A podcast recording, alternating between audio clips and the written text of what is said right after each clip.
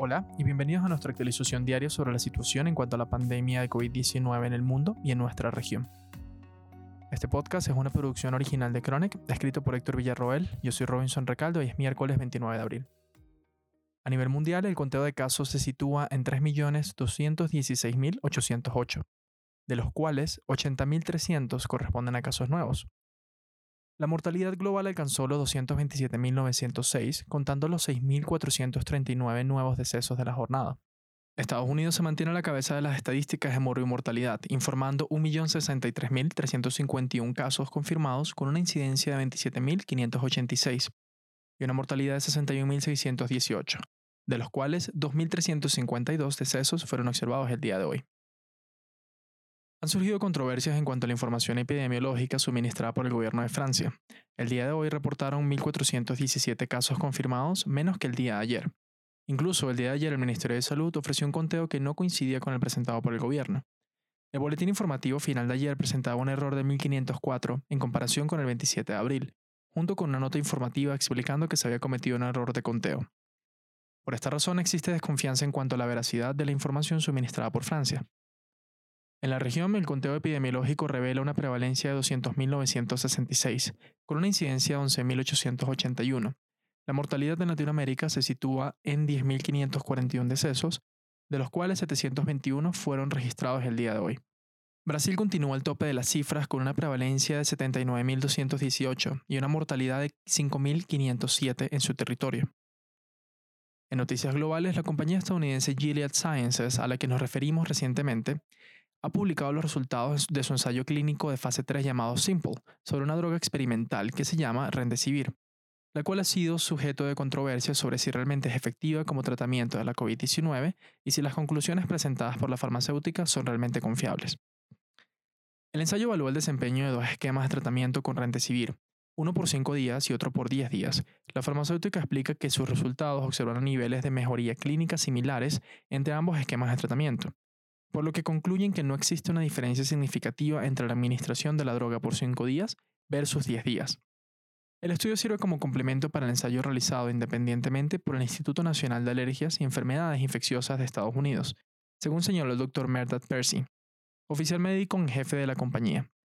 El estudio podría ayudar a determinar si los pacientes prototipo pueden ser tratados con un esquema de 5 días en lugar de 10, lo que, señalan los investigadores, permitiría optimizar el número de pacientes que pueden ser tratados en razón de tiempo. Es importante recordar que el Rendesivir no está aprobado para uso en ningún tipo en ningún país del mundo, y que todavía no se cuenta con evidencia inequívoca que indique que la nueva droga es segura y efectiva para el tratamiento de la COVID-19. El estudio se planteó los objetivos de determinar la existencia de efectos adversos y la mejoría clínica observada en los pacientes, para esto definieron el término mejoría clínica con base en una escala preexistente y midieron los puntajes de los pacientes en esta escala al momento de ingreso en el centro de salud. Los posibles resultados observados fueron mejoría clínica, ausencia de mejoría clínica, empeoramiento clínico y muerte. Los autores señalan que el tiempo para exhibir mejoría clínica en 50% de los pacientes fue de 10-11 días en ambos grupos y que más de la mitad de los pacientes en ambos grupos fueron dados de alta para el día 14 desde la primera dosis de la droga. Los resultados clínicos observados por los autores son sujetos a variaciones por geografía, recordando que el ensayo Simple es un estudio multicéntrico ocupando varios países en Norteamérica, Europa y Asia. Fuera de Italia, reportan los autores, la tasa de mortalidad de los pacientes inscritos en el ensayo fue de 7% para ambos grupos, los que recibieron el medicamento por 5 días y los que lo recibieron por 10. La discusión de los resultados no se refirió a observaciones hechas dentro de Italia, los efectos adversos más frecuentemente reportados en ambos grupos fueron náuseas e insuficiencia respiratoria aguda, y la razón más común para descontinuar la administración de la droga en cualquier paciente fueron señales de alteraciones del hígado.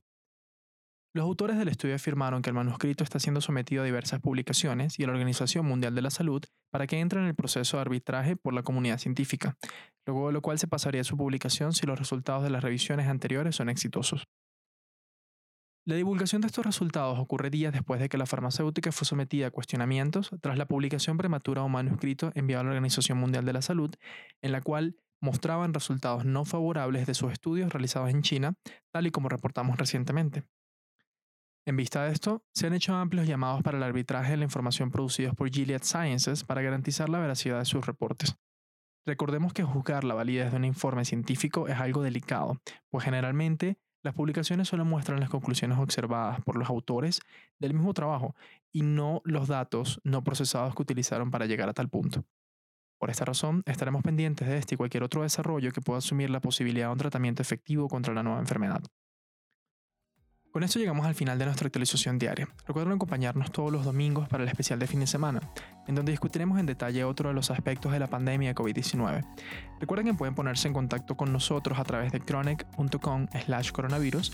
Repito, chronic.com slash coronavirus. Recuerden protegerse ustedes y a sus familias. Les habló Robinson Recalde. Hasta mañana.